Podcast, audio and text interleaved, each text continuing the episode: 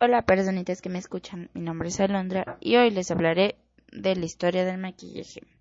¿Alguna vez se han preguntado de dónde viene? ¿Cuál es su origen? Pues hoy yo se los explicaré. El origen del maquillaje se remota a siglos atrás, concretamente a la prehistoria. En este periodo se aplicaban se aplicaban arcilla en la cara, pero no quedaba claro cuál era la finalidad de esta acción.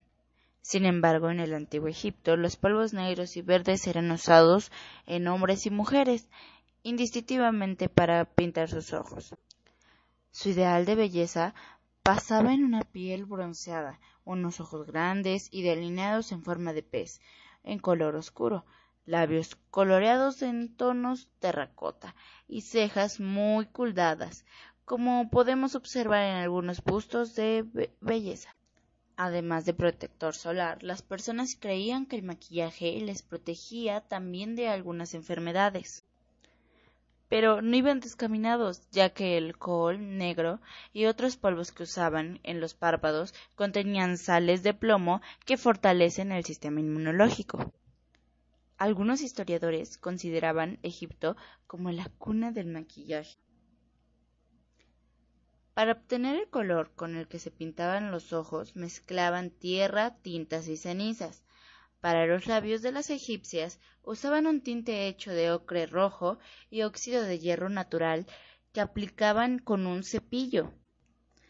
Y hace muchos años, en las tumbas de los faraones se hallaron restos de productos cosméticos que no distaban mucho el maquillaje actual. De hecho, el colorante actual deriva de una mezcla elaborada en el antiguo Egipto, que se componía de semillas de ocre rojo y distintos frutos. Ahora nos vamos a remontar a la Grecia y Roma antigua. En Grecia, el maquillaje era disimulado, aunque importante para las griegas como dato curioso, lucían un estrecejo que en ocasiones conseguían en base de pelo de animales, al igual que las romanas. En la época romana, el peinado y el maquillaje se. El peinado y el maquillaje se cuidaban al máximo, especialmente en actos sociales. El canon de belleza era el de una mujer de piel blanca y mellizas, sonrojadas y mejillas sonrojadas. La piel blanca era sinónimo de nobleza y distinción frente a las mujeres de piel oscura o quemada por el sol, que trabajaban en el campo. Sustancias como el hollín se usaban para pintar ojos y cejas. Para conseguir sombras de ojos se usaban pigmentos naturales, bien de la propia zona, o bien importados. En esta época la mayoría de los cosméticos provenían de la vegetación y los animales, a, excepción de albayalde o carbonato básico de plomo, para obtener una piel clara y el color. Pero, ¿sabían que estos cosméticos se lo explicaban tanto hombres como mujeres? Sobre los ojos para protegerse del sol. Su aplicación ha sido tan extendida en los países del Oriente Medio, África y parte de Asia, porque ha, porque ha, porque ha perdurado hasta nuestros días. Este maquillaje para los ojos de color negro era realmente tóxico a su composición, variada dependiendo del lugar en el que se lo pusieran. Ahora bien, en la Edad Media, el cuidado personal en las mujeres estaba mal visto, por lo que el maquillaje quedó en segundo plano. Sin embargo, con la llegada del Renacimiento, el maquillaje se transforma. En este momento, el ideal de belleza es el de una mujer de cuerpo curvo con piel blanquecilla, cejas poco pobladas y frente muy despeinada. El maquillaje se aplica en los ojos con col, y se suele usar de tipo colorante granates. Los párpados se colorean con azul o verde y los labios llevan colores rojos intensos en forma de corazón. Sin embargo, en los siglos XIX y XVIII había una obsesión por los rostros pálidos, empolvoreados con polvos de talco y polvos de harina de arroz por el cuello y el escote y alguna mancha como por ejemplo lunares pintados artificiales. Francia en esos momentos marcaba el canon de belleza, mostrándose con los ojos y mejillas coloreadas.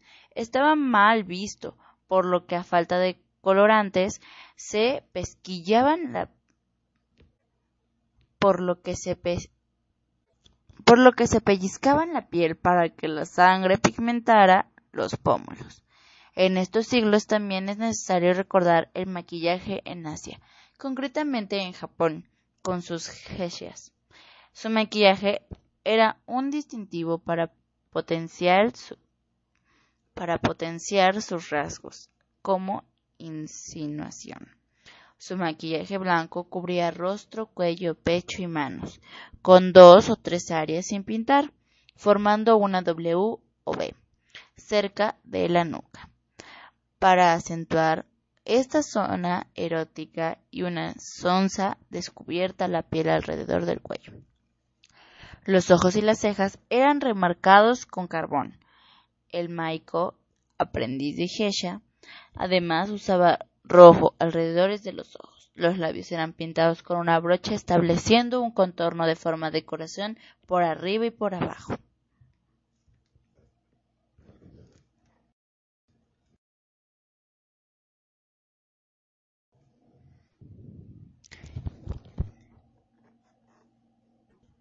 Ahora bien, pasemos al maquillaje del siglo XXI, en la actualidad. Durante finales del siglo XIX, y a comienzos del siglo XXI, la revolución industrial hace que manifiesten los productos de belleza y se comercializan por todos lados. Se vuelven más fáciles de comprar. Con el cambio del siglo, llegamos al siglo XX, la aparición del cine produce, en cambio, en mentalidad de las costumbres y maquillaje. Se convierte el y el maquillaje y el maquillaje se convierte en imprescindible. Los años 20 fueron años de revolución. Se mantuvo el tono blanquecido del rostro, pero al mismo tiempo se introdujo la raya negra diminuta, sombras de ojos de colores rojos y, o morados, labios de color rojo oscuro, cejas depiladas y colorante aplicado de forma redondeada sobre los pómulos. Tras la Segunda Guerra Mundial, el maquillaje se vuelve más refinado y suave. Se usaban bases de maquillaje parecidas al tono de la piel, combinaciones de colores en las sombras de ojos y máscaras de pestañas con colores como el azul o el verde, cejas anchas y poco curvadas, colorantes en un marcado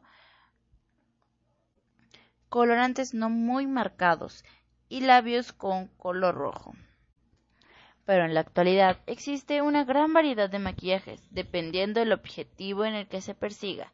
El maquillaje es resistente y puede durar un día entero.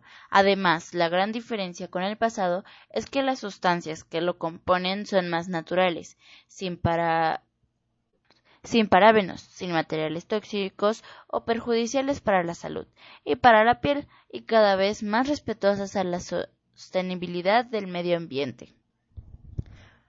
Ahora sí, ¿cómo vieron esta historia? La historia del maquillaje es muy interesante. No sabía yo. No sabía que se podría. No sabía que la historia era tan grande. Ahora bien. Ahora bien, en el siguiente capítulo les mostraré las Ahora bien, el capítulo siguiente tratará sobre recomendaciones del maquillaje para ver qué nos hace bien en nuestro en nuestra qué nos hace bien en nuestro rostro y qué tenemos que quitar para que nuestro rostro luzca radiante. Eso es todo y muchas gracias por escuchar.